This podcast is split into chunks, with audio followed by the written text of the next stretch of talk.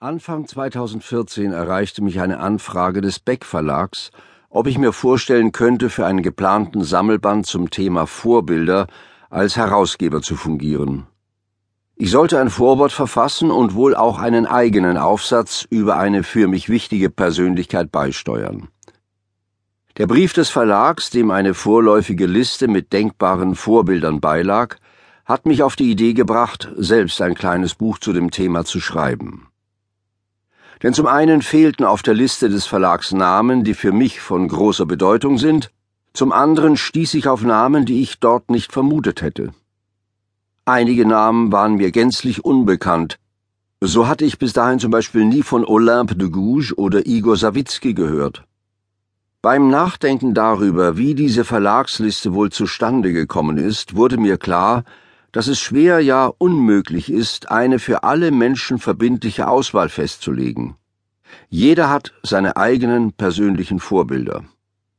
Eine Bestenliste mit den zehn wichtigsten Vorbildern ist noch weniger denkbar als eine Liste mit den zehn großartigsten Bauwerken oder den zehn schönsten Gemälden. Jede Auswahl ist subjektiv. Es kann keinen allgemeingültigen Kanon der Vorbilder geben.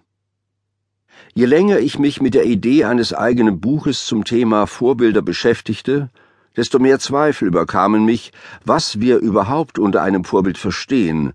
Wer gilt in unseren Augen eigentlich als Vorbild?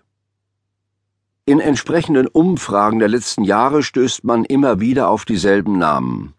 Mahatma Gandhi und Nelson Mandela, Albert Schweitzer und Mutter Teresa, Martin Luther King oder den Dalai Lama. Dass sie in den entsprechenden Rankings weit oben stehen, hat weniger mit ihrer Leistung zu tun oder mit dem, was wir als ihre Leistung ansehen. Von Mahatma Gandhi verstehen wir Deutschen noch weniger, als wir von Mandela verstehen. Ich habe Mandela 1996 einmal in Berlin, den Dalai Lama einmal in Prag getroffen, aber ich würde mir kein Urteil über sie erlauben.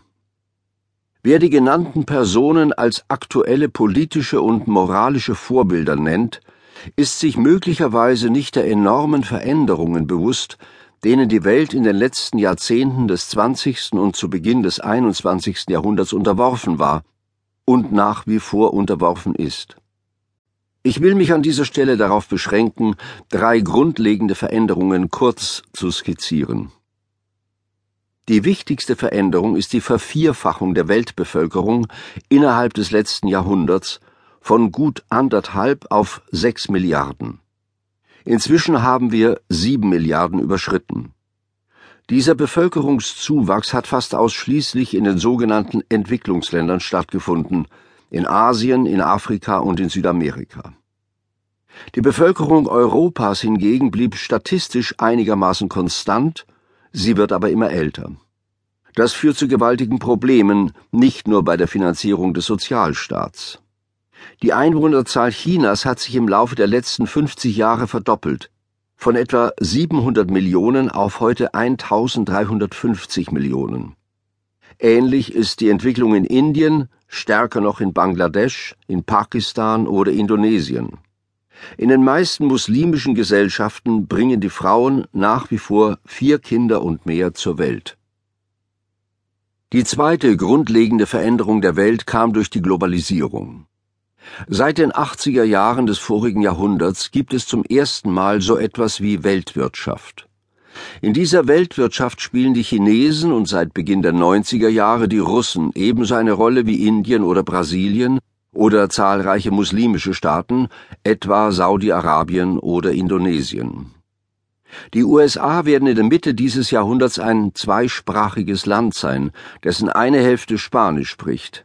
In Kalifornien ist das heute schon so. Die Masse der künftigen Wähler in den USA werden Hispanoamerikaner und Afroamerikaner sein, die wenig Interesse daran haben, Konflikte mit Chinesen oder Japanern auszutragen. Ihr Interesse wird sich darauf konzentrieren, dass Ihre Kinder gute Schulen und erstklassige Universitäten besuchen können und dass es eine zuverlässige Sozialversicherung gibt, insbesondere eine Altersversicherung. Die dritte wesentliche Veränderung der Welt lässt sich mit dem Stichwort Internet umschreiben. Die vollständige Vernetzung aller mit allen führt zu Konsequenzen, die wir einstweilen